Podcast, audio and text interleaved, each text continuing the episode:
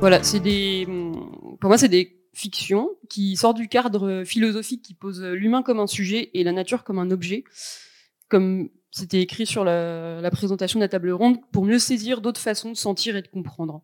En repartant de l'interface que constitue le rapport de l'organisme avec son milieu, en explorant d'autres formes d'intelligence animale, végétale, symbiotique, ça ouvre aussi vers d'autres manières d'écrire, qui, dans leur radicalité même, interrogent, interrogent l'expérience subjective, la limite entre les êtres, le début, la fin, la question des, limites, d'où euh, l'idée d'écriture de l'interaction euh, et du milieu.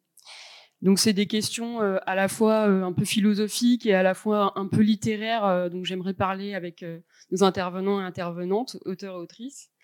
Euh, donc non seulement sur le côté philosophique, mais aussi bah, dans leur euh, dans leur pratique de l'écriture, dans leur euh, dans leur fiction, dans leurs ouvrages. Donc je vais les présenter. On va commencer par une, une, habituée du festival, désormais Luvan, qui m'avait euh, qualifié euh, une fois comme autrice euh, polymorphe. Je ne sais pas si ça te convient toujours comme comme appellation, puisque donc elle est elle est touche à tout. Elle travaille aussi sur les pièces radiophoniques, passionnée de, de son, de de matériaux sonores et orales.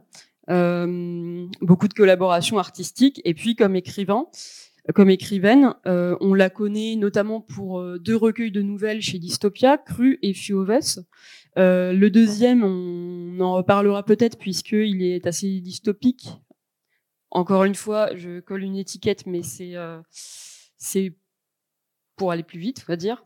mais voilà, dystopique et sur fond aussi un petit peu, voilà, il y a le thème de l'apocalypse et de de la civilisation, enfin de la chute des civilisations qui revient un petit peu dans ce dans ce recueil. Euh, il y a eu aussi euh, Susto, donc euh, premier premier roman. en 2018 et Susto aussi va nous intéresser, je pense, à, plus d'un titre puisque il s'agit d'un donc d'un roman d'anticipation très particulier. C'est Susto, c'est une expérience de lecture qui se c'est une sorte d'utopie en fait dans un contexte de réchauffement climatique. Euh, des migrants euh, climatiques du monde entier se sont euh, réunis dans une sorte de, de petite civilisation au pied d'un volcan. Et donc c'est un, un, roman euh, polyphonique, on dirait radicalement polyphonique, avec euh, des personnages de toutes sortes et qui est marqué par bah, la, la, menace de l'éruption et puis des, des, forces telluriques qui ne cessent de, voilà, de nous rappeler qu'elles sont à l'œuvre. Et puis donc son dernier roman. Agrafa, euh, paru en, en 2021, euh, qui est là aussi est toute une, une expérience de, de, narration et euh, qui raconte en fait à partir de documents euh, traduits, reconstitués par euh, une chercheuse, euh, la vie d'une communauté de femmes assez mystérieuse du Moyen Âge. Voilà, pour finir cette présentation également euh, Céline Minard, qui euh, a étudié euh, la philosophie et qui écrit de la fiction depuis 2004 pour ce qui est des, des, dates de publication. Pour essayer de résumer, euh, je dirais que euh, d'ouvrage en ouvrage, de livre en livre, on a l'impression que Céline Minard euh, explore différents genres, le western, l'anticipation. C'est pas forcément issu que de la littérature d'ailleurs. un des derniers livres qu'elle a, qu'elle a publié, Bacante, en 2019, par exemple, fait appel à tout l'imaginaire des, au code des films de, braquage. Euh, et euh, quand on, parle de, sur ce festival beaucoup de subversion, euh, pour moi c'est un, qualificatif qui peut tout à fait lui, lui convenir, à convenir à son travail. Et donc son dernier livre, Plasma, donc paru en août dernier, je crois se situe dans un futur assez difficile à déterminer. C'est dix histoires qui a priori n'ont rien en commun entre elles, mais qui, euh, en fait, au fil de la lecture, par des échos, par des résonances, finissent par euh, presque à un niveau euh, subconscient, voilà, faire, faire écho entre elles. Et c'est un univers où on a l'impression que l'humanité n'est ah, n'est plus comment dire comme repère pour la, vision du monde, la sensation du monde n'est plus un repère comment dire hégémonique. Et c'est un ouvrage, bon, on y reviendra parce que ça va être un peu difficile de le, résumer comme ça, mais c'est un, un, livre qui fait autant appel au sens euh, que euh, finalement qu'à l'intellectualisation, même si en même temps c'est un livre qui a aussi quelque chose de très, euh, de très, enfin, qui fait beaucoup appel à la science, que ce soit la biologie, enfin, en particulier la biologie, puisque c'est un, livre qui explore différentes facettes aussi du vivant. Bon. Ensuite, donc, c'est la présentation. Euh, ensuite, nous, on accueille également euh, Saul Pandelakis, qui est illustrateur, enseignant, chercheur.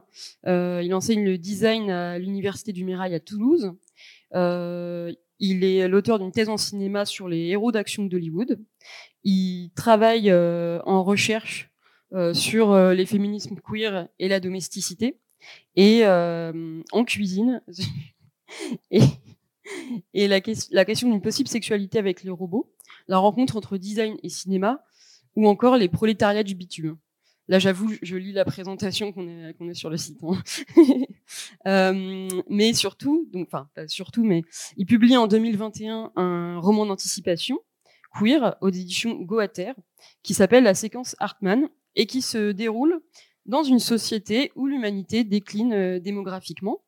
Euh, et en gros, les intelligences artificielles, non seulement ont un rapport au corps puisqu'elles sont incarnées dans des corps anthropomorphes, synthétiques, anthropomorphes, mais en plus, donc, ils ont acquis une autonomie, ils font partie de la société, euh, à part entière, même s'ils ont un statut un petit peu, un petit peu spécial. Et le et autre élément euh, important, c'est que l'humanité explore, euh, explore l'espace. Il y, a des, il y a des missions spatiales pour euh, éventuellement essaimer dans l'espace. Et on suit l'histoire de deux personnages principaux. Rose, qui est un, un homme transgenre, et H, qui... C'est ça?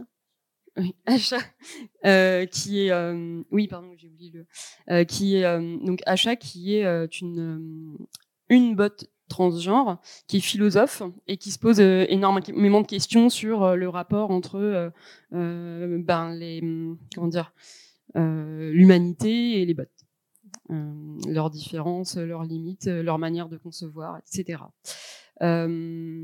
pour terminer, donc pour cette présentation euh, de Saul. Je dirais que ça peut paraître étonnant à première vue qu'un roman sur des intelligences artificielles se retrouve dans un panel consacré à une littérature de, l'écologie.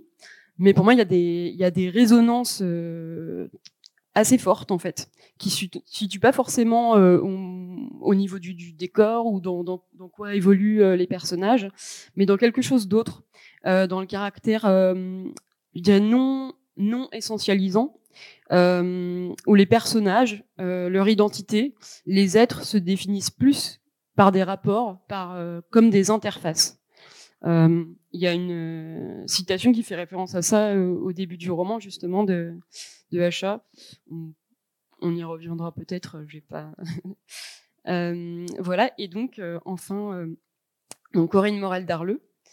Tac.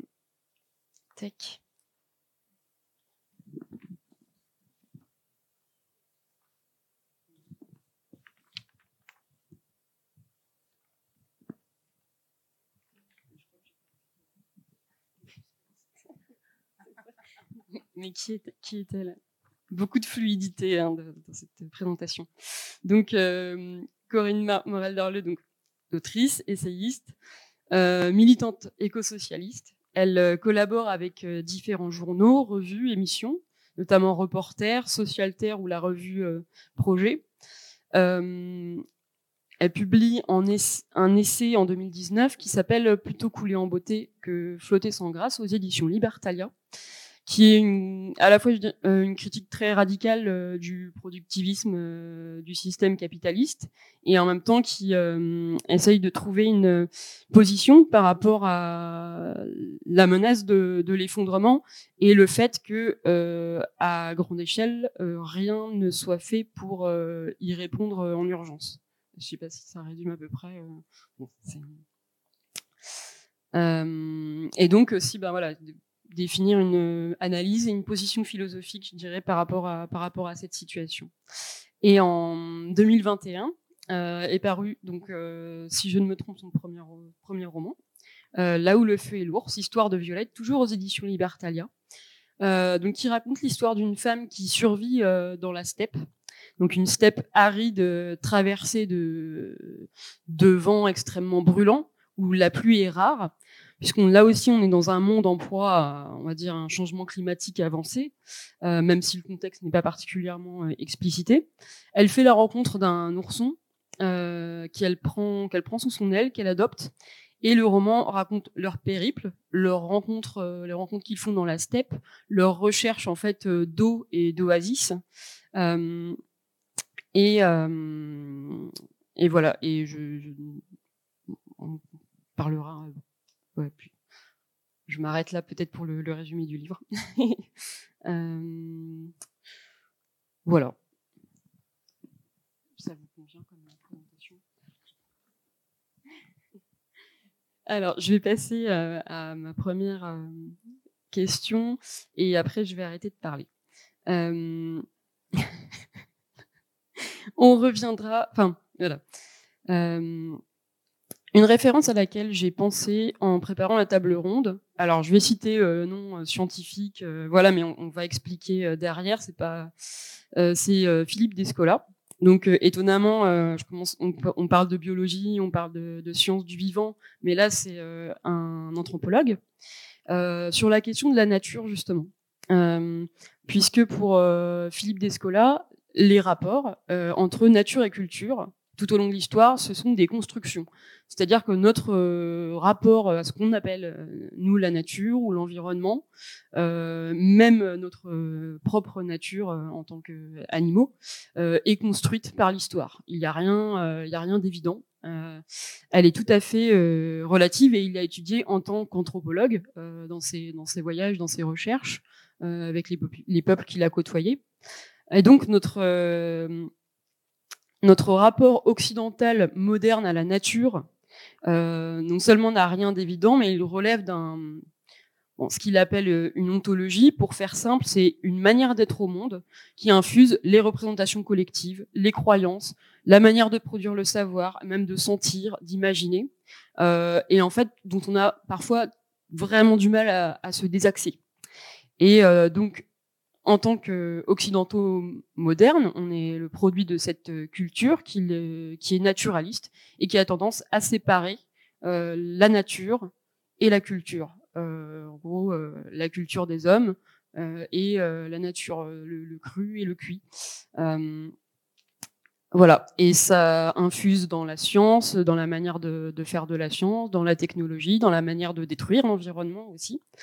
Euh, voilà. Et donc ma première question, c'est sur cette, euh, on va dire, euh, division philosophique ou anthropologique des choses. Est-ce que ça, et par exemple sur la construction de la, la, science occidentale moderne, qu'est-ce que ça vous évoque Et par exemple, voilà, il y a ça me fait penser. Enfin, je trouve qu'il y a de, il y a de ça un peu dans, dans chacun de, de vos ouvrages, dans, dans Agrafa, parce qu'il y a tout un rapport à la science. voilà, donc euh, peut-être, voilà. Qu'en pensez-vous? Tu me une perche, mais pas poupe. Ah oui. Euh, en fait, j'ai du mal à commencer. Euh, ah si quelqu'un est super au taquet, je préfère. J'ai besoin de chauffer. Large comme question.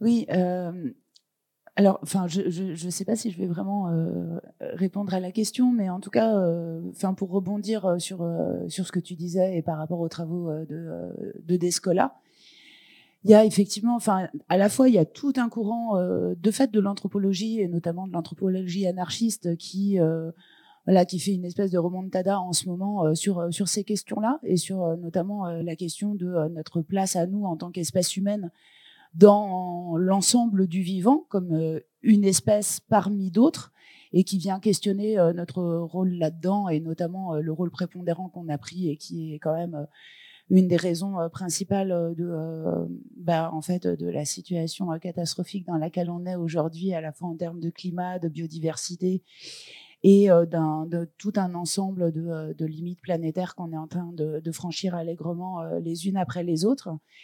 Et, et moi, je trouve que c'est justement par rapport à ça vraiment intéressant. Alors évidemment, il y a aussi tous les scientifiques du vivant euh, en termes de, biologie, euh, d'écologie scientifique, etc., qui euh, abondent aussi par rapport à, ce discours des anthropologues. Et je trouve que c'est intéressant justement que, bah, que les autrices et les auteurs s'emparent de ce thème-là. J'ai pas le sentiment que ce soit encore énormément le cas, pour être tout à fait honnête, et notamment pas d'ailleurs dans la dans la littérature ni générale ni la littérature de science-fiction. Euh, mais euh, je pense que c'est important en fait de, de pouvoir proposer d'autres imaginaires que, euh, bah, que les imaginaires dominants en fait qui nous ont façonnés jusqu'ici et si voilà si on veut réussir à, alors j'ose même pas dire euh, se sortir de cette situation-là, parce que je suis pas sûre qu'il y ait encore vraiment de porte de sortie, mais au moins à faire quelques pas de côté et à effectuer quelques bifurcations pour euh, ralentir un peu le désastre en cours. On a aussi euh, voilà besoin de, de, nourrir la bataille culturelle, de nourrir les imaginaires d'une autre relation au monde et d'une autre place dans, dans ce monde-là. Et, euh, et, je crois que la littérature a vraiment euh, bah, un rôle à jouer euh, dans, dans, ce bouger civilisationnel.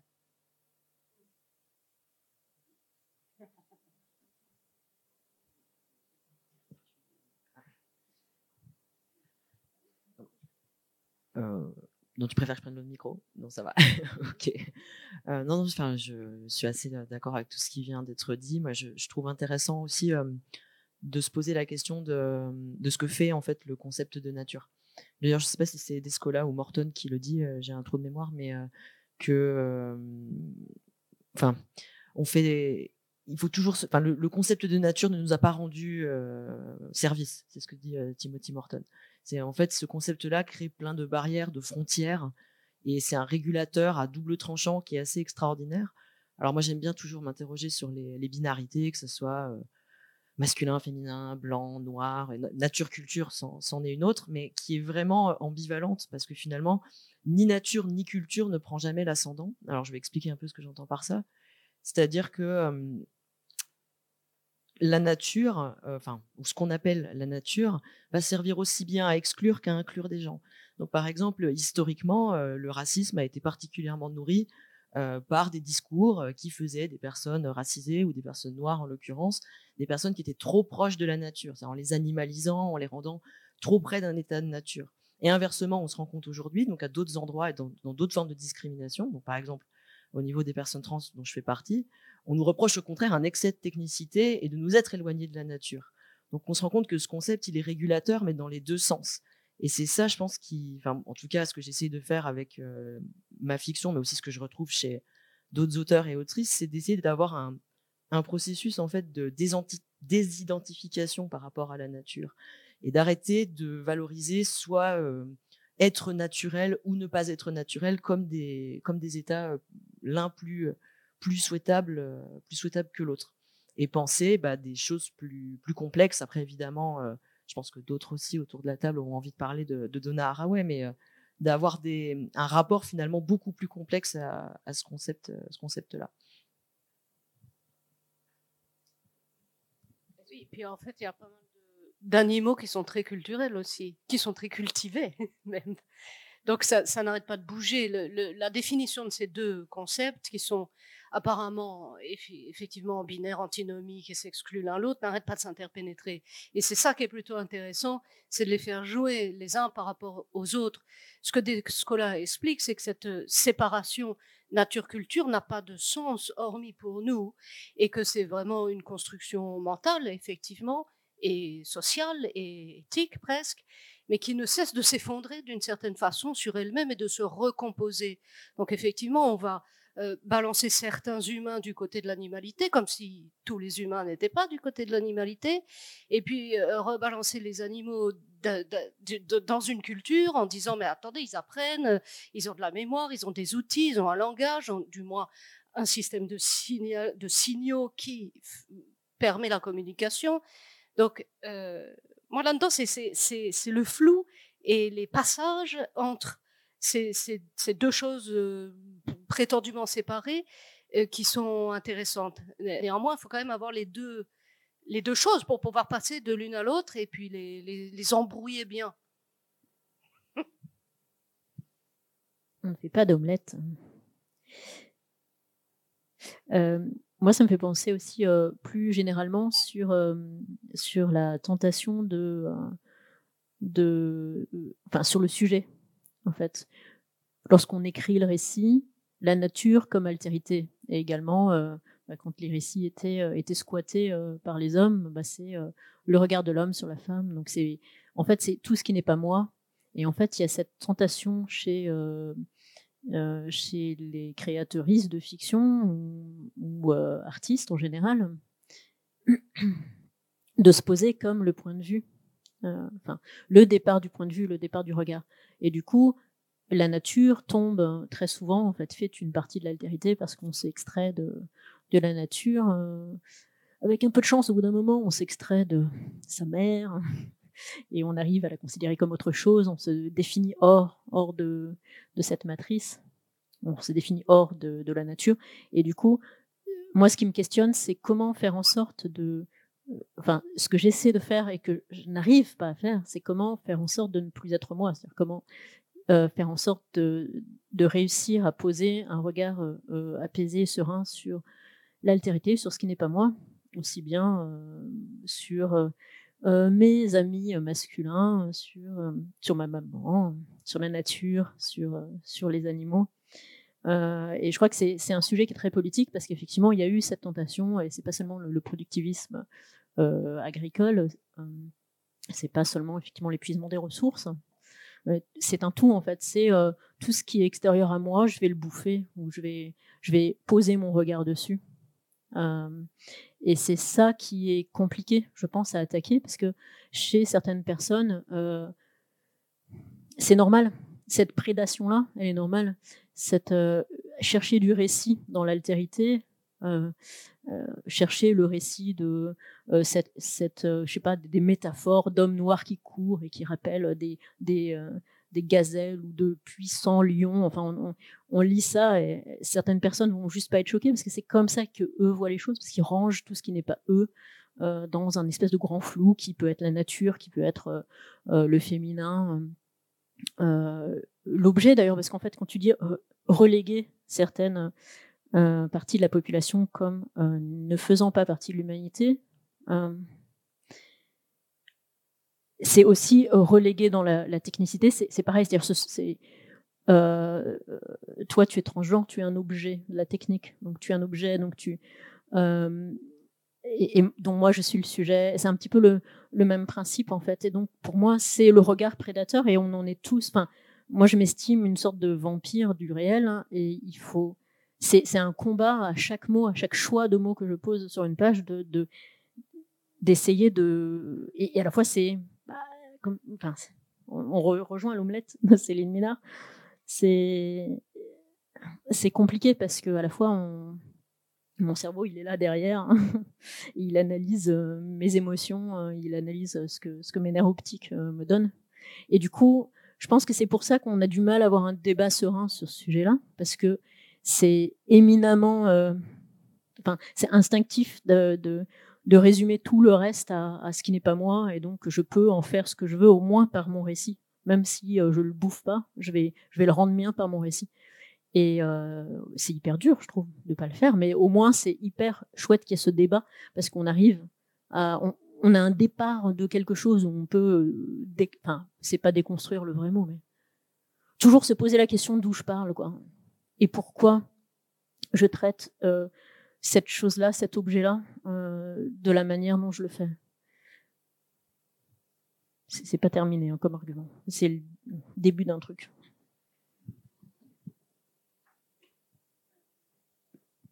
Du coup, je vais hum, rebondir un petit peu sur ce que tu dis euh, en essayant à nouveau de poser quelque chose euh, qui puisse concerner euh, vos, travaux, enfin vos ouvrages, vos fictions respectives. C'est justement cette question du voilà du, sujet, de faire l'expérience de l'autre et le comment dire ouais, de, sortir un peu du, bah, du sujet, euh, du sujet euh, cartésien, enfin de l'héritage du sujet cartésien. Euh, et notamment bah, dans les, j'ai l'impression que c'est quelque chose que vous faites, alors de manière très très différente, ressentir au, au, lecteur ou à la lectrice.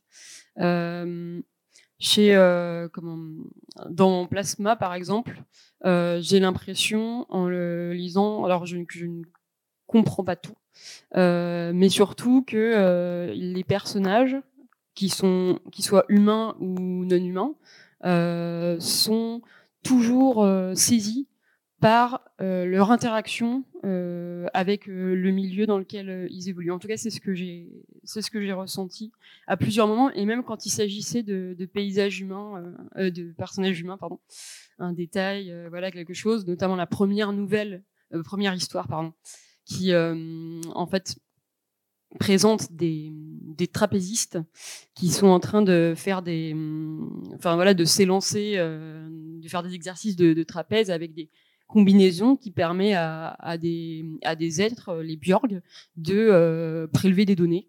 Euh, et c'est une nouvelle, donc, encore une fois, je sais pas si on dit nouvelle, plutôt une histoire, euh, c'est pas grave, euh, dans laquelle on perd euh, toute notion de, de, haut, de bas, de, de... on n'a que des vecteurs, des directions, et puis cette sensation en fait de, du mouvement, de la dynamique. Il y a voilà, il y a d'autres, d'autres, enfin plein d'autres exemples en fait où le personnage qui qui passe tous les jours sur le même tapis d'hôtel et, et ce qui et ce comment dire la sensation qu'il a, l'amorti qu'il a euh, la répétition, en fait, ça, nous donne directement une espèce de, vision comme ça euh, de euh, de son rapport au monde, enfin de comment dire, voilà, enfin des, des, petits exemples comme ça.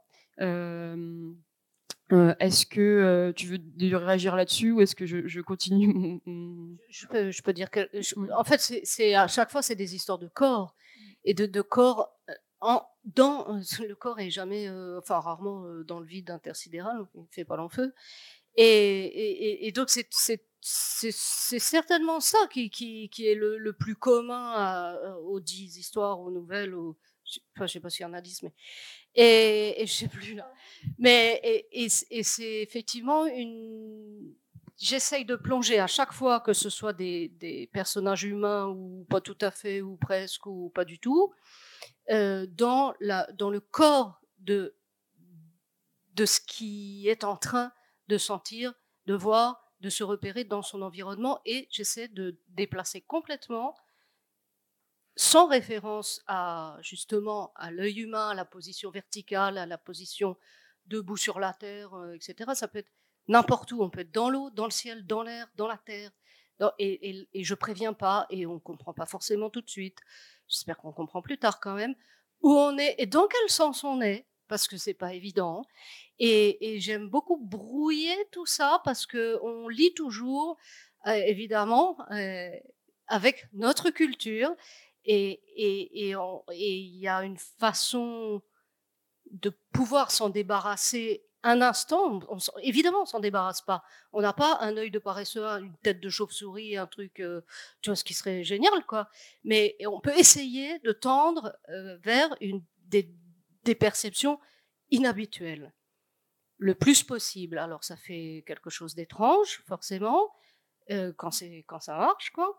Et c'est ça qui m'intéresse, de déplacer le point de vue évidemment, il restera toujours humain, mais aux limites de ce que d'imaginer ce que c'est tout simplement que la position ou qu'un arbre pour un écureuil, c'est pas un arbre pour nous. Hein.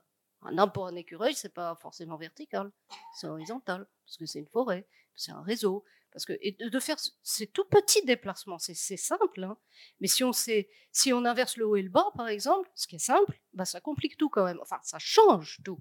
Et c'est ces changements de perspective et aussi de, texture de, de, de, de, ce qui nous entoure de façon très, très immédiate qui, qui, qui changent complètement les récits, les perceptions et l'imaginaire. C'est euh, la notion du temps aussi, je trouve. Dans, Plasma, ça m'a vraiment frappé. Que tu t'arrivais vraiment à, euh, dans, dans, certains textes, à, à, bouleverser la notion de, du passage du temps. Oui, ralentir énormément ou, ou être super fulgurant et, et, brouiller tout, parce que en fait, rien n'est évident. Et c'est peut-être juste parce que je peux plus rien lire d'évident.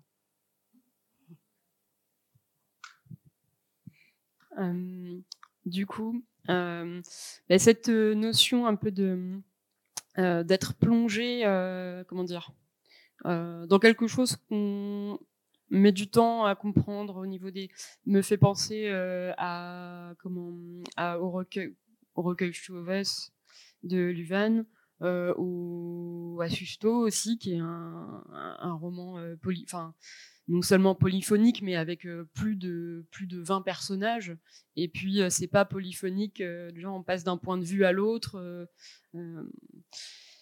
et justement de comment dire d'éclater d'éclater les points de vue. Donc est-ce que ça te parle également cette... ben en fait, ouais, c'est un petit peu une recherche, c'est une façon. Hmm, quand on écrit de la fiction, il y a toujours effectivement le, le diktat du, du roman classique ou du motif. Ou, et du coup, quand on dit. Euh, euh, ah, ton prénom m'échappe. Corinne.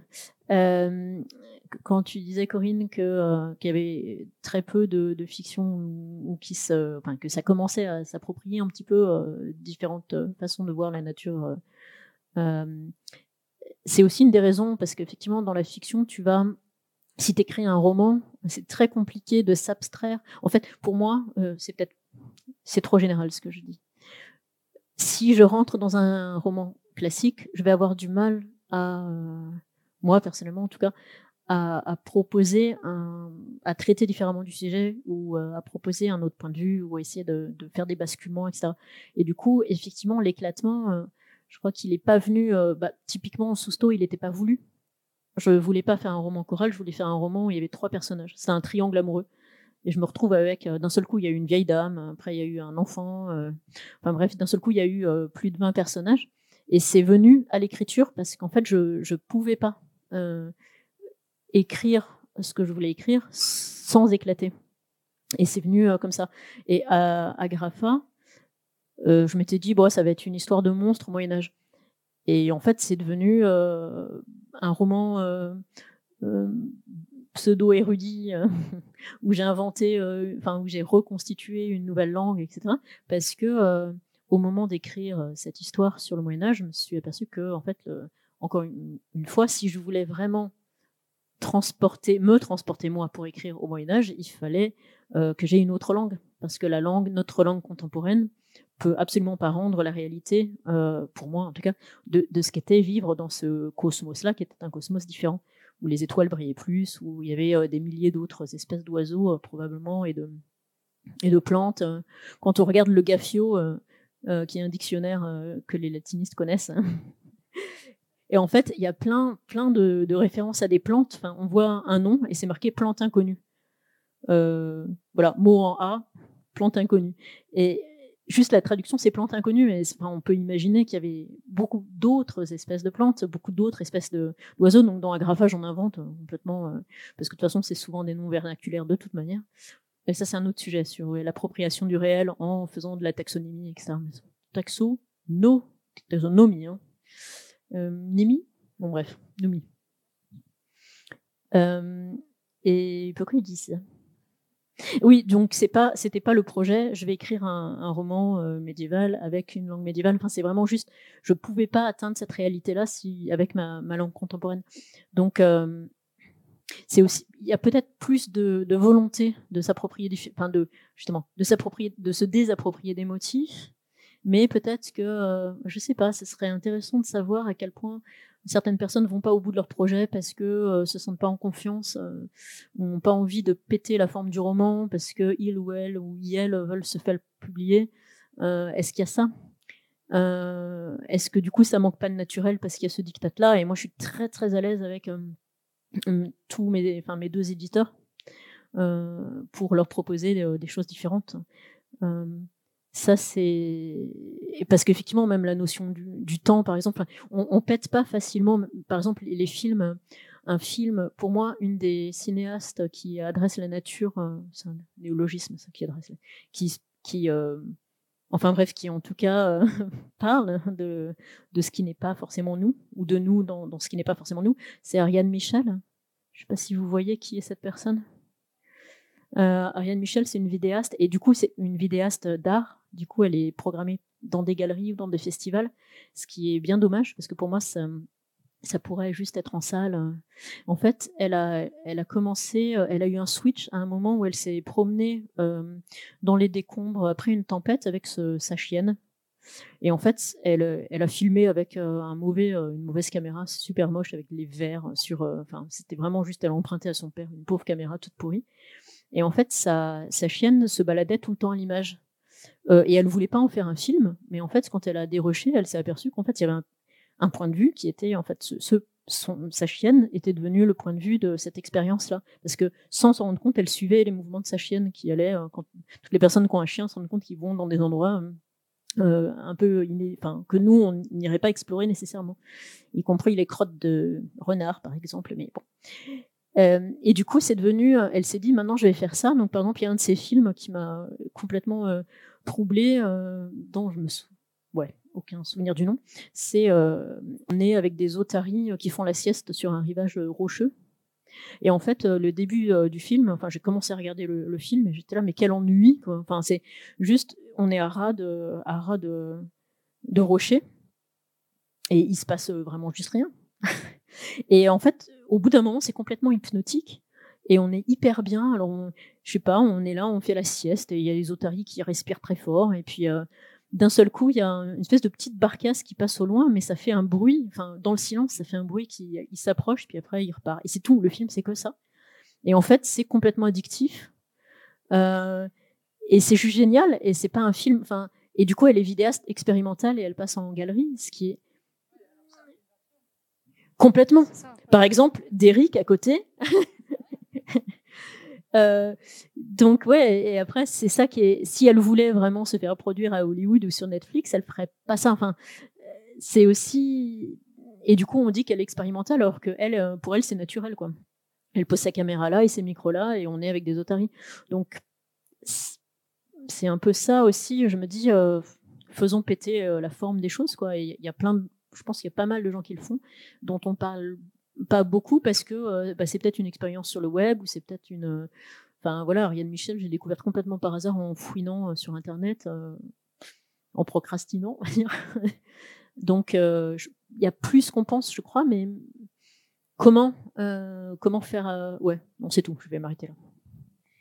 Et du coup, là, je pensais à là où le feu et l'ours parce que euh, donc là on a parlé de deux euh, voilà de d'œuvres qui font complètement euh, exploser les codes de la narration. Là où le feu et l'ours, c'est un roman voilà, enfin c'est un parcours, c'est un, un, cheminement, on chemine avec les personnages, c'est un, roman pour le coup qui s'appréhende assez facilement, enfin, euh, qui a quelque chose presque, enfin, quelque chose d'une fable avec des personnages identifiable. Après, voilà, il se passe quelque chose, euh, je dirais, euh, au milieu du, du roman qui, euh, on va dire, renverse notre point de vue,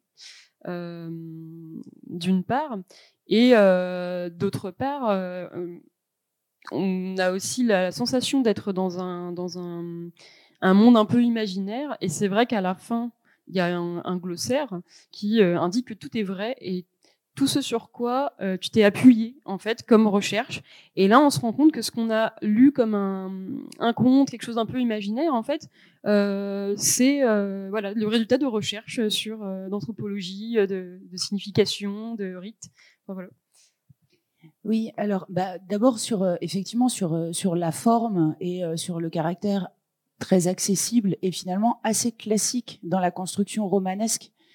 Au départ, c'est un roman jeunesse c'est un roman euh, destiné. Euh, alors c'est un truc un peu euh, un peu pénible en fait. moi, je découvre tout le milieu de la littérature depuis pas très longtemps, et il y a un, un, un format dont j'ai l'impression qu'il n'existe plus dans aucune case, qui est le roman tout public. En fait, c'est un roman tout public à partir de 11 ans, sans limite d'âge.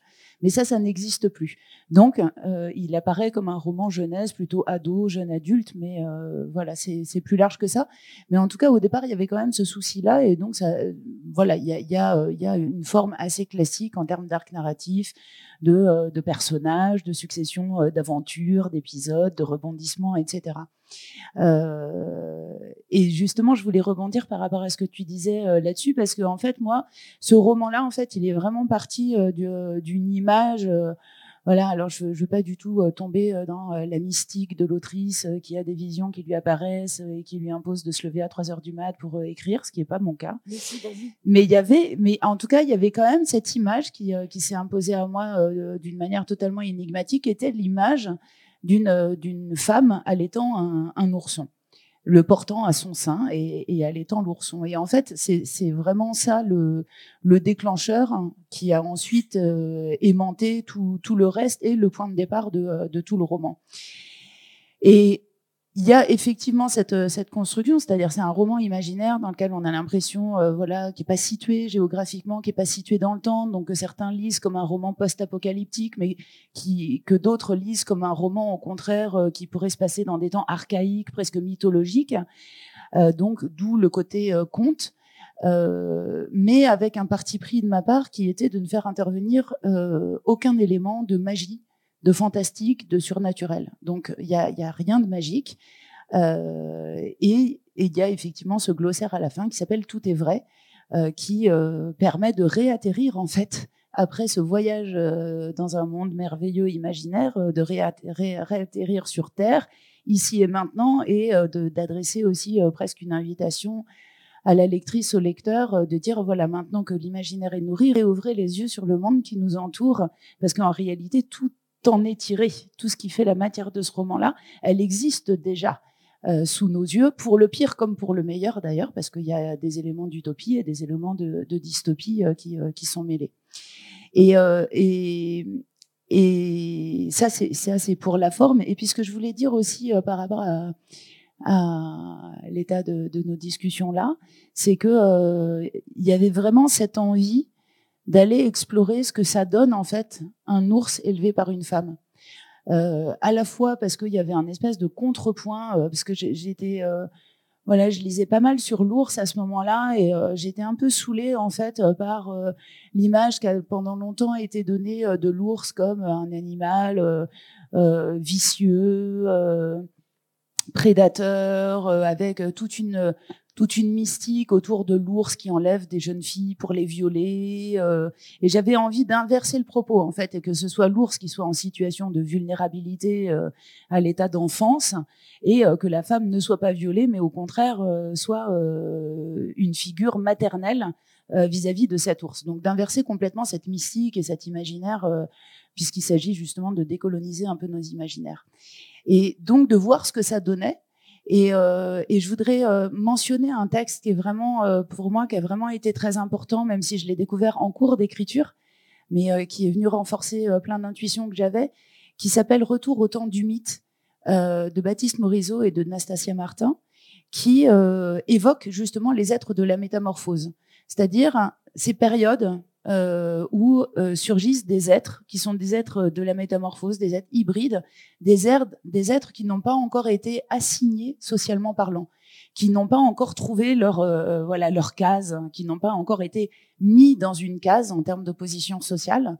Et je trouve que, enfin voilà, en tout cas, ça s'applique pour moi complètement à ce à ce personnage d'ours qui grandit entouré d'êtres humains, mais qui reste un ours, qui se met pas à parler, qui se met pas à avoir un comportement humain, mais qui est quand même influencé par par cette proximité là et donc euh, qui essaye de jongler entre ces différentes identités, mais qui pourrait aussi bien, euh, voilà, dans, dans, dans, dans, du roman peut-être davantage de SF, ou en tout cas dans ce que j'imagine être euh, ton roman Soul, pourrait aussi euh, s'appliquer complètement à des intelligences artificielles, à des bots, etc., comme être de la métamorphose, voilà, qui n'ont pas encore cette assignation sociale et qui sont donc encore libres d'une certaine manière de, euh, bah, de se positionner et, et, de changer de position et d'aller explorer euh, ces, différents, euh, ces différents champs-là.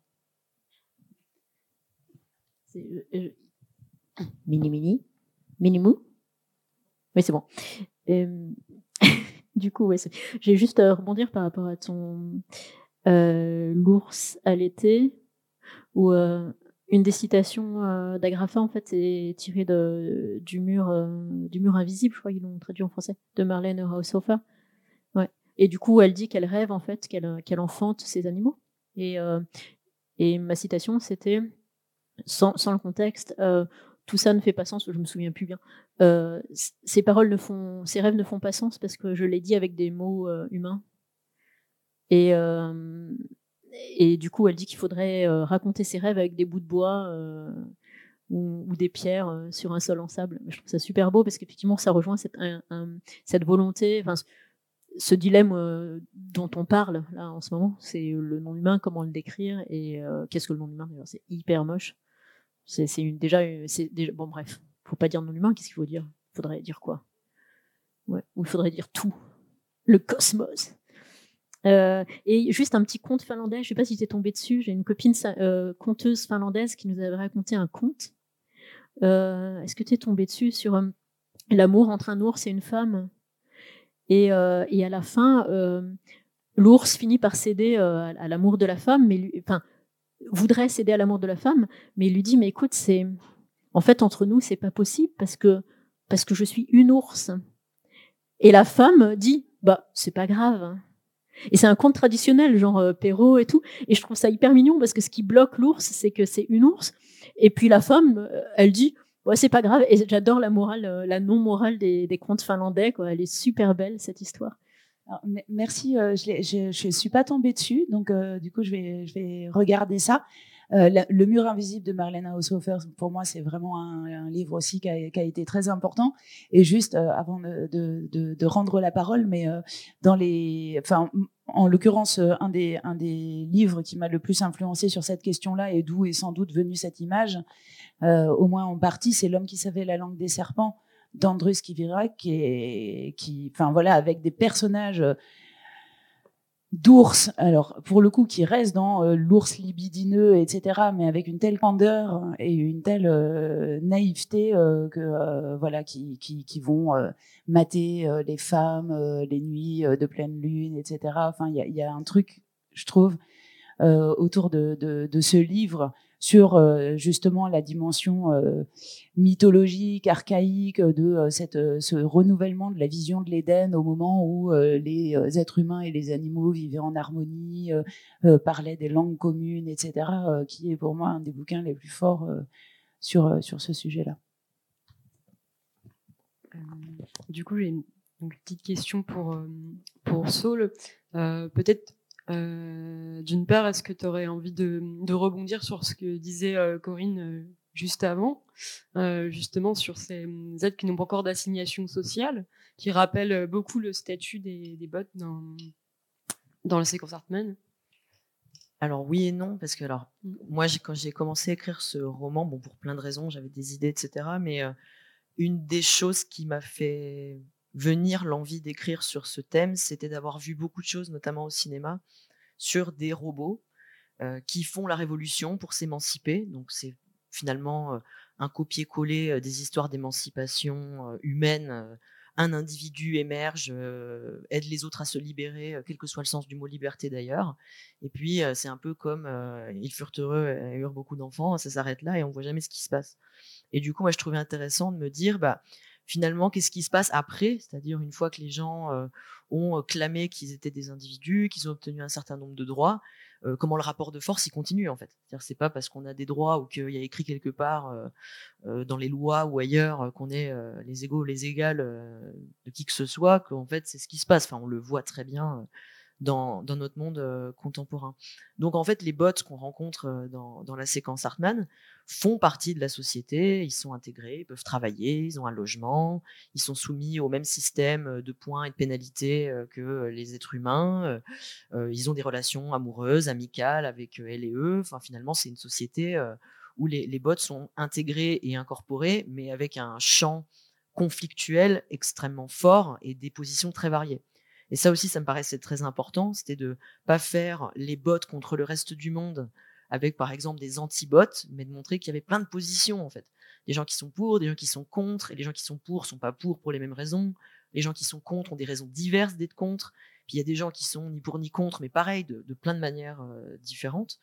Donc ces bots vivent finalement euh, dans le monde humain et euh, ben, Achat, par qui on, on découvre ce monde-là, donc qui est une botte et qui en plus est trans, donc elle a plusieurs raisons de se sentir altérisée dans, dans ce monde-là. Elle, son problème, c'est elle cherche à penser sa condition et elle trouve pas la langue. Et ça, enfin, ça fait vraiment écho à ce que Louvain disait tout à l'heure. C'est-à-dire, à un moment donné, on est obligé de se penser avec une langue qui n'est pas la nôtre, ou avec des catégories bah, qui transportent avec elles des charges de violence, ou qui emprisonnent d'une certaine manière la pensée. Et tout le travail d'achat, c'est d'essayer de trouver, de combler ce trou de langage ou de trouver des moyens de dire, bah, on a une existence, on est aussi bien que les humains. Et en même temps, quand elle dit ça, elle dit bah non, parce que finalement, dire on est aussi bien que, c'est encore se mettre en position de égaler des créateurs, donc ça marche pas. et en même temps, pourquoi faudrait-il être humain?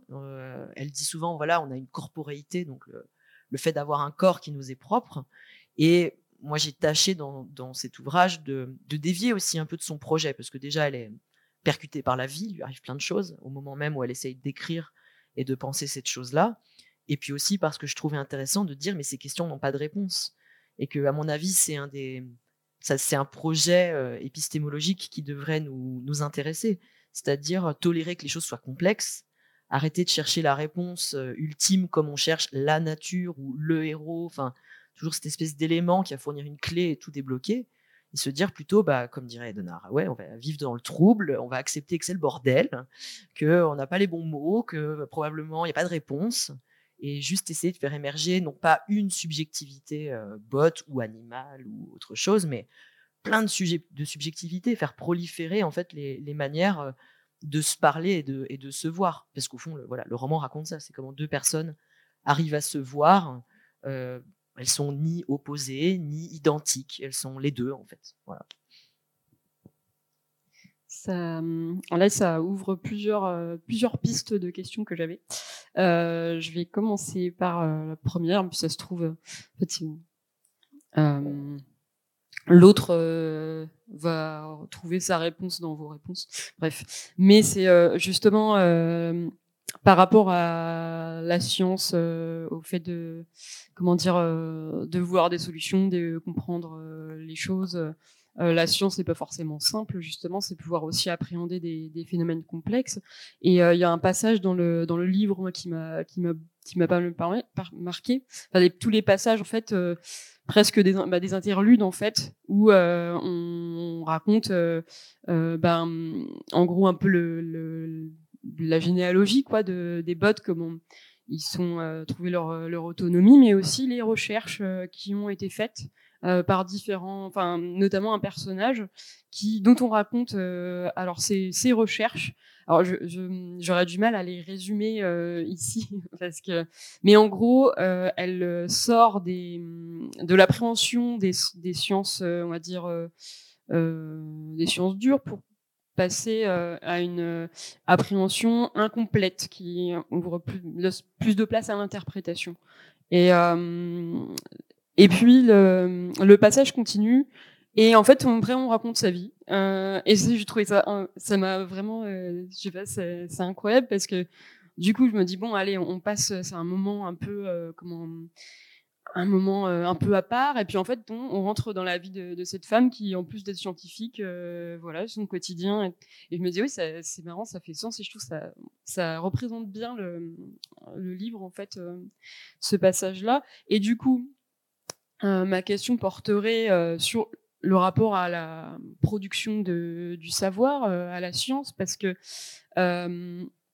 donc on l'a dit dans chez euh, il y a différents personnages euh, de scientifiques. Quand même, il y a dans, dans Agrafa tout un rapport à la, recherche euh, sur le, les langues. Euh, donc voilà, j'en ai parlé pour euh, pour Saul, pour la séquence Hartman. Il y a quand même, je trouve, une réflexion, une réflexion assez poussée. Enfin, en tout cas, ouais, sur sur la place sur la place des sciences, sur la réflexion philosophique et scientifique. Euh, on a parlé aussi de voilà de tout les, le soubassement anthropologique euh, dans, dans ton roman euh, Corinne. Et puis euh, pour il y a un peu le, balayage plasma c'est un, un, livre où il y a énormément de, de mots scientifiques il y a toute une taxinomie on, comment dire alors qui a cet effet assez étrange que c'est très précis. Euh, c'est toujours très précis, mais comme on le disait, on arrive sans explication dans un dans un moment, dans une sensorialité. Du coup, euh, c'est presque voilà, on n'est pas dans la littérature euh, explicative du tout. C'est même euh, presque l'inverse. Mais par contre, ça, voilà, les, mots scientifiques, même si on les comprend pas tous, ont quand même quelque chose de très évocateur.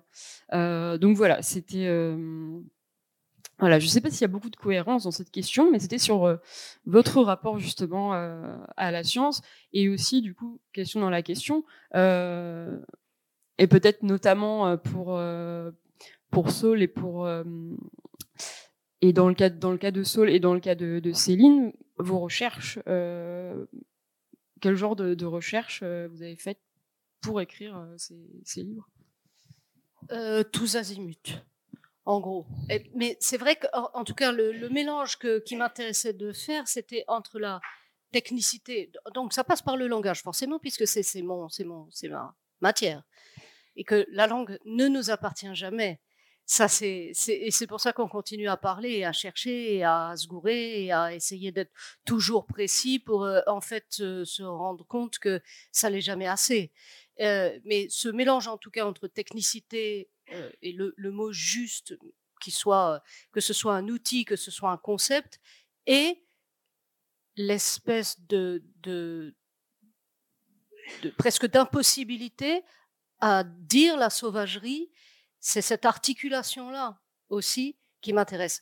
Et c'est peut-être là qu'est le métamorphique ou la métamorphose euh, dans notre imaginaire euh, humain entre ce qu'on appelle l'animalité euh, ou la pulsion et la, la, grande technologie, la grande précision technologique, y compris biologique, à laquelle on est arrivé. Et je, moi, je me demandais si dans le roman de, de Saul, il y avait ça, cette, cette idée de la métamorphose, comme euh, le manifeste cyborg et tout ça, du côté euh, technicité, un plan, machin, avec euh, du plasmode, quoi, je dirais, le, le truc unicellulaire sans cerveau qui fait tout quand même. Pas tant, parce qu'en réalité, euh, bah, les, les, bots sont quand même victimes d'une histoire euh, dans, le roman qui est en fait que les bots existent pas parce que c'est merveilleux de créer des bots, mais parce que euh, on s'est dit que ce serait super d'avoir des esclaves robotiques qui feraient tout à notre, à notre place, jusqu'au moment où bien sûr ils se, il et elle se libèrent, mais je mets des guillemets parce qu'en fait c'est beaucoup plus compliqué que ça.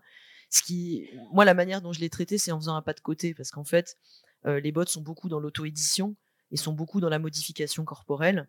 Et on, s'attend à ce que Achat, qui en plus est une botte trans, soit dans l'hyper modification corporelle. Enfin, en tout cas, euh, vu la perception actuelle de la transidentité, qui est vue comme une espèce de, super modification de soi, on s'attendrait à ça. Alors qu'en fait, euh, Achat est pas tellement dans l'auto-édition. Et comparé aux autres bots, d'ailleurs, c'est dit à, plein de moments, elle n'intervient pas tellement sur son, sur son propre corps. par contre, elle va revisiter des, des endroits de sa biographie et notamment le moment de son incarnat, c'est-à-dire le moment où En fait, elle est hébergée dans un serveur, et puis le moment où elle dit, ouais, en fait, je veux un corps, c'est sûr. Ce qui est différent des gens qui ont été incarnés dès leur naissance pour servir les humains. Donc là aussi, il y a des différences d'expérience. Donc, moi, j'emploierais pas le mot de métamorphose, parce que pour moi, c'est ça s'applique pas en fait à ce que j'essaye de faire c'est plutôt des gens qui adviennent en fait. Voilà, c'est des gens qui essayent de se réconcilier avec ce qui est là, ce qu'ils ont, ce qu'ils peuvent changer, mais aussi ce qu'ils peuvent pas changer.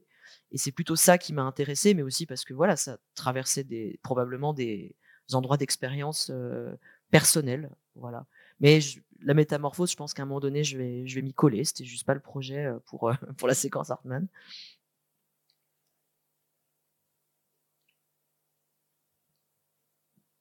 C'est hyper compliqué ce truc de bot euh, transgenre. Là. Bah, c'est pas plus compliqué que d'être un humain transgenre, je dirais. Bah, Oui, mais euh, je veux dire, s'ils peuvent euh, faire n'importe quoi au départ. Ah, enfin, n'importe quoi, s'ils peuvent choisir. Si un bot, s'il est dans l'auto-édition, Enfin, je ne sais pas si c'est le cas, il faut que je lise le bouquin. Là. Je l'ai acheté, hein, je l'ai. Voilà. Elle... ça m'intéresse bien. Mais, mais s'il est dans l'auto-édition, il n'a pas. Enfin voilà, il a qu'à faire euh, ce qu'il veut, se faire pousser des ailes aussi. Alors c'est un peu ça, même s'ils n'ont pas d'ailes, mais ils choisissent pas le premier corps. Voilà, le, premier corps qu'on ah, leur donne, euh, c'est déterminé euh, par l'algorithme et on leur dit bah voilà, vous serez hébergé dans le modèle machin chouette et et ces modèles-là bah, sont sexués et genrés, puisque les humains, on est très doués pour faire ça. Donc, on leur a fait ce magnifique cadeau de l'assignation, de l'assignation genrée. Mais c'est vrai que c'est une piste. On aurait pu imaginer un endroit où ces intelligences artificielles auraient beaucoup plus de pouvoir et pourraient dire dès le départ, moi je veux ça, moi je veux ça, moi je veux ça. Mais en fait, ce que dit Acha, c'est que c'est beaucoup plus compliqué et qu'au fond, c'est pas la question. Euh, c'est que même si on choisit tout dès le départ, on euh, on reste pas la même personne. Euh, on en parlait d'ailleurs tout à l'heure avec d'autres auteuristes, mais on n'a jamais dans le contrôle total. Je veux dire, même dans l'espace du roman où soi-disant on contrôle plein de choses, bah, on le contrôle le temps de l'écrire, et puis quand on y revient dix ans plus tard, on se dit oh là là, mon Dieu, quelle horreur, quoi. Ou au contraire, c'était génial, mais il n'y a pas de, enfin, cette espèce de fantasme de je vais tout choisir, donc la vie sera beaucoup plus simple. Ça me paraît quand même être euh, globalement euh, une, illusion. Et j'ai oublié quelle était la question dans la question euh, dont tu parlais tout à l'heure. Et mais je, me rappelais que ça m'avait évoqué un truc super, mais ton rapport à la science. Ah oui, voilà, c'était ça que je voulais que je voulais dire. Bah, moi, j'ai travaillé sur ça dans, dans le roman parce que souvent, quand dans la science-fiction, on parle de d'une technologie qui fait advenir des bots ou des intelligences artificielles, on voit toujours ça comme étant beaucoup le terrain des ingénieurs, mais aussi j'allais dire ingénieureux, mais en fait non, des ingénieurs, parce que c'est souvent des mecs. Euh, et c'est parce que dans le monde réel, c'est aussi comme ça que ça se passe. Et en ce moment, on vit euh, une phase où, euh, bah, moi je trouve en tout cas qu'on est quand même dans un scientisme qui est quand même très avancé. On existe encore beaucoup dans des imaginaires où la science va nous sauver. Dans n'importe quel appel à projet de fac, c'est l'innovation, l'innovation. on passe son temps à réexpliquer que c'est pas parce que c'est nouveau que c'est bien, mais voilà. Donc dans la séquence Hartmann, il y avait aussi cette idée de dire, ok, la technologie, euh, c'est très intéressant, mais c'est pas le domaine des gens qui font les technologies ou, enfin, c'est pas leur domaine réservé, ça ne leur appartient pas en fait. Et les sciences humaines ou les arts, les lettres, les langues, on a autant de trucs à dire sur ces technologies déjà parce qu'on va s'en servir, on est des usagers euh, usagères en puissance, mais aussi parce que on est aussi des scientifiques. On n'est peut-être pas dans la science dure où on va fabriquer le composant dans le laboratoire, mais on est capable de penser euh, cette chose-là. Alors après, on va me dire, oui, mais il y a plein de gens qui font ça, la tour d'Escola, etc., euh, à Oui, mais finalement, ça pénètre assez peu, je trouve, enfin trop peu à mon goût, dans, euh, dans le débat public. Et donc, effectivement, il y a un peu un jeu de piste dans les interludes où on suit d'abord des gens qui font de la programmation informatique, et ça, c'est assez attendu. Ce qui est un peu moins attendu, c'est que c'est un couple gay interracial. Bon, voilà, ça amène un certain nombre de choses. Et puis après, on a cette philosophe qui essaye justement de, penser euh, ce que pourrait être une intelligence artificielle avant même que ça existe. Et ça aussi, ça me paraissait intéressant. C'est-à-dire que la, poussée de vie ou la poussée technologique, elle, existe euh, dans les imaginaires avant même d'exister dans, euh, bah, dans l'aspect concret de la puce ou de l'ordinateur ou que sais-je.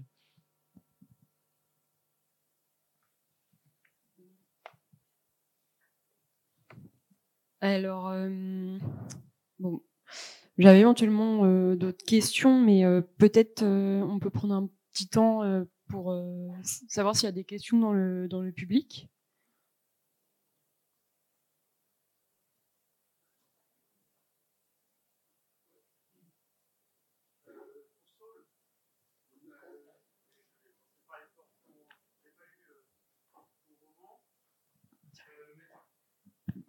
Alors, je recommence pour Saul.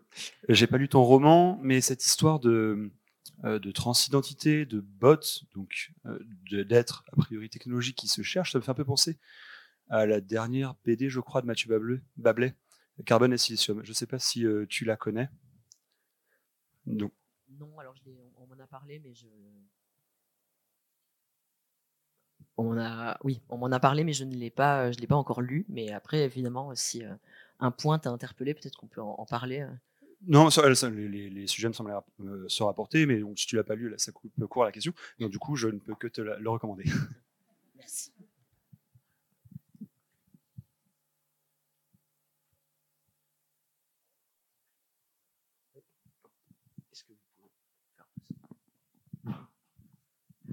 Alors, si on parle recommandation, est-ce que, donc, toujours pour vous, est-ce que vous avez vu l'épisode de Star Trek dans The Next Generation où Data, qui est un androïde, crée la vie et crée une, une androïde C'est un épisode absolument magnifique.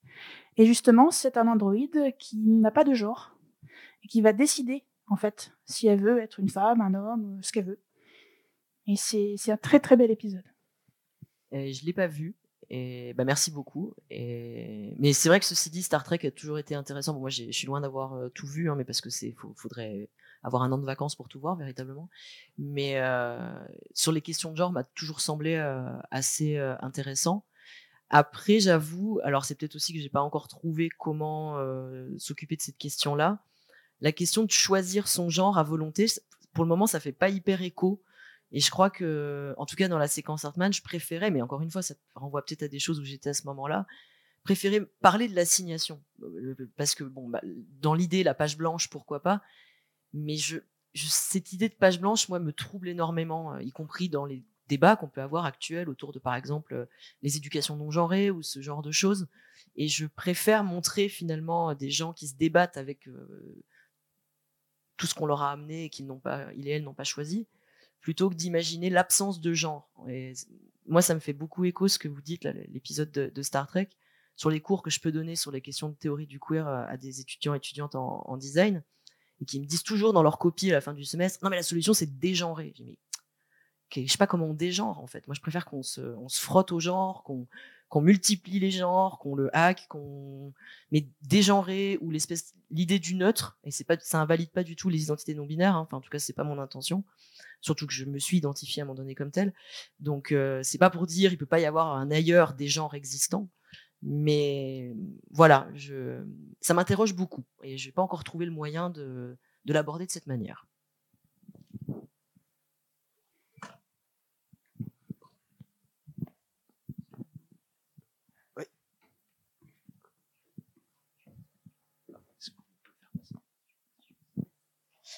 Euh, je vais essayer de faire une question. C'est plus une remarque question. Euh, juste avant, euh, j'étais euh, au talk sur les cyberpunk pardon, et l'imaginaire d'un impossible techno-futur. Et sur la scène, il y avait que des hommes. Et du coup, là, maintenant qu'on est sur les éco-fictions, on se retrouve avec principalement des femmes et un auteur non binaire. Je trouve ça hyper intéressant et je voulais vous poser la question. Euh, est-ce que, euh, est-ce que l'éco-fiction est une, est une fiction euh, féminine, non genrée, ou en tout cas, voilà, comment vous vous positionnez par rapport à ça? Je sais pas si ma question est hyper claire.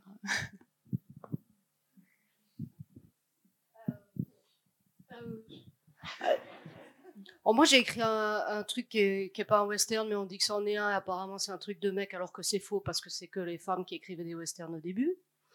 Euh, j'écris des trucs de braquage, euh, apparemment c'est que les mecs, mais euh, voilà. Et puis en fait, évidemment, il y a, tout ce truc où la femme est plus proche de la nature. Enfin, c'est aussi une mythologie complètement, complètement con. Hein. Enfin, c'est absurde. Bah oui, non, mais c'est vrai. Néanmoins, il se trouve que c'est effectivement des, des, femmes qui ont regardé des chimpanzés évoluer dans la nature sans, sans intervenir, en se disant c'est peut-être la façon dont il faut faire au lieu de monter un champ expérimental strict dans une boîte blanche et de, et de leur apprendre le langage des signes. Donc, il y a, a peut-être quelque chose, et peut-être pas, quoi. C'est, quand même aussi comment, effectivement, tout, tout, tout, comment on est construit dès qu'on arrive et qu'on est assigné, effectivement, parce que la page blanche, elle, elle n'existe jamais et peut-être même pas dans l'imaginaire une fois qu'on a appris à causer, quoi. Mais oui, c'est une remarque intéressante quand même. Oui, moi je pensais au fait. oula que le, le, le, gars qui a fait passer justement le. Euh, qui a introduit dans l'éducation canine et euh, dans c'est passé ensuite dans la façon de voir la vie familiale, etc. Ce grand cliché euh, du, de l'alpha ou du mal alpha. En fait, il s'appelle David Meck. C'était ma, réponse. Mais n'empêche que David Meck, maintenant, il fait des conférences partout, euh, TED et des TED vidéos YouTube pour dire qu'il s'est planté. Enfin, il s'est planté. En fait, euh, il, il, a observé ça. Il s'est servi des études sur les chimpanzés pour euh, essayer de comprendre ce qu'il voyait dans des packs de loups en emprisonnés, on va dire. Hein. Et depuis, euh, l'éthologie est vachement avancée et il n'arrête pas de dire mais non, mais cette histoire de mal alpha, mais c'est faux, il n'y a pas de domination, ça n'existe pas. Euh, et le pauvre, déjà, il s'appelle David Mack, il est obligé de faire des vidéos YouTube pour dire que ce qu'il a dit euh, dans les années 80, c'était faux. voilà, c'est tout. Bonjour. c'était juste pour répondre à la personne et peut-être lancer un petit peu le débat. Mais du coup, je suis étudiante à la fac en lettres. Et euh, il y a une chercheuse qui s'appelle euh, Christine Planté qui a écrit un bouquin qui s'appelle Le genre des genres pour montrer du coup que les genres euh, littéraires sont hélas genrés, qu'on va associer du coup par exemple les femmes au genre de la nouvelle ou à la biographie parce que c'est vu comme moins prestigieux. Donc ça peut peut-être, je, je, connais pas assez le monde de l'imaginaire, mais je suppose que là pareil il y a des hiérarchies genrées qui sont aussi là.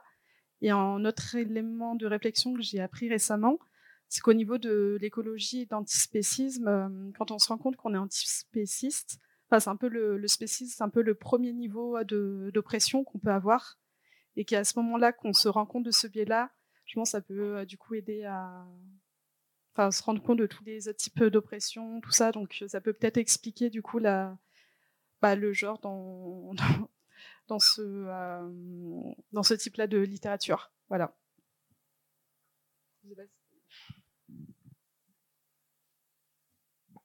Euh, je précise juste, on va, on va bientôt euh, conclure. Pardon? Donc, oui, après vos, vos euh, ah non, c'était juste pour, pour, préciser que c'était la, c'était la dernière question. Et juste petite précision aussi euh, sur la composition des, des tables rondes, c'est quand même euh, assez fortuit. C'est-à-dire que sur le cyberpunk, on avait des candidats, enfin voilà, on a aussi des candidates. Il y a aussi des, des femmes qui écrivent du cyberpunk, notamment des femmes transgenres. je pense à Sabrina Calvo. Et là, il, il, se trouve que oui, peut-être un peu non mixité pas d'hommes cisgenres, mais c'est pas du tout, euh, comment dire, euh, voulu. C'est vraiment la thématique des, ouais, des, livres et des imaginaires qui a, guidé le choix. Voilà, c'est juste une petite précision.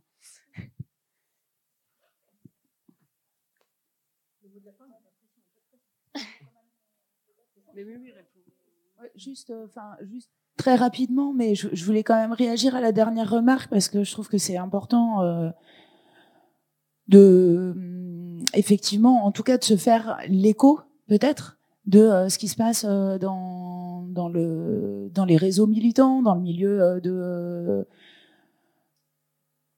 dans le milieu encore actif politiquement parlant. Et quand je parle de politique c'est au sens très large du terme et pas uniquement électoral voire pas électoral.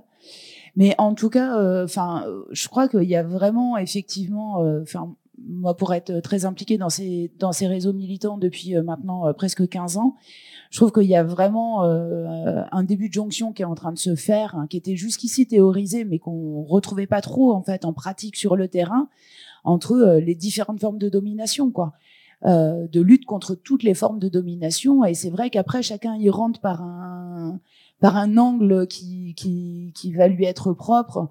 Euh, qui euh, peut être euh, effectivement la question de notre rapport aux animaux, qui peut être en tant que femme se sentant dans une société patriarcale, qui peut être en tant que personne soucieuse de l'environnement luttant contre l'extractivisme, enfin voilà, ou personne se sentant racisée. Enfin, je veux dire, il y a, y, a, y a évidemment plein de formes d'entrée différentes.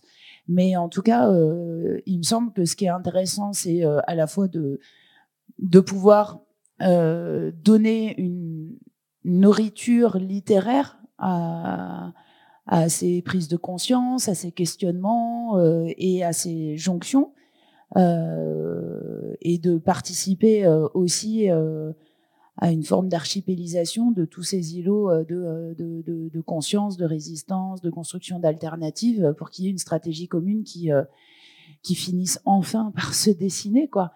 Euh, donc voilà, je voulais juste, je, je, je, réponds pas à la question, je rajoute ma remarque à la remarque, mais je trouve que c'est important, surtout là aujourd'hui, de, de faire quand même ce lien-là avec aussi ce qui, ce qui se passe euh, dans, dans, dans le vaste monde euh, du politique. Ouais, En fait, c'est voilà ça. C'est bizarre, j'ai pas l'habitude. Euh, oui, et surtout, il faut aussi, encore une fois, je pense que s'imaginer tout ce qu'on voit qui est publié, c'est la partie visible et publiée de l'iceberg, mais je suis convaincue qu'il y a énormément de productions qu'on voit pas. Il y a toutes les, bah, la fanfiction depuis le début, depuis euh, depuis euh, Asimov, et c'est très très féminin, alors que ce qui était publié euh, professionnellement, c'est très masculin. Donc, si on envisage la littérature de genre, de l'ensemble de cette production-là, y compris les productions qu'on ne voit pas ou qu'on voit de façon confidentielle, je pense que c'est à mon avis, euh, ça ne m'étonnerait pas que ce soit juste 50-50 comme le reste, euh, enfin 50-50 ou 30-30-30, euh, euh, ça m'étonnerait pas quoi. C'est juste il y a encore ce, ce du, marché où euh, on, on, attend les écrivains et écrivaines racisés sur des témoignages sur leur vie en Afrique dans la brousse, les femmes sur le témoignage de leurs problèmes avec leur mère ou avec leur mec. Donc il y a, aussi ça à prendre en compte aussi et je crois qu'il faut faire péter ça, c'est clair. Et c'est pour ça qu'il y a les intergalactiques de Lyon.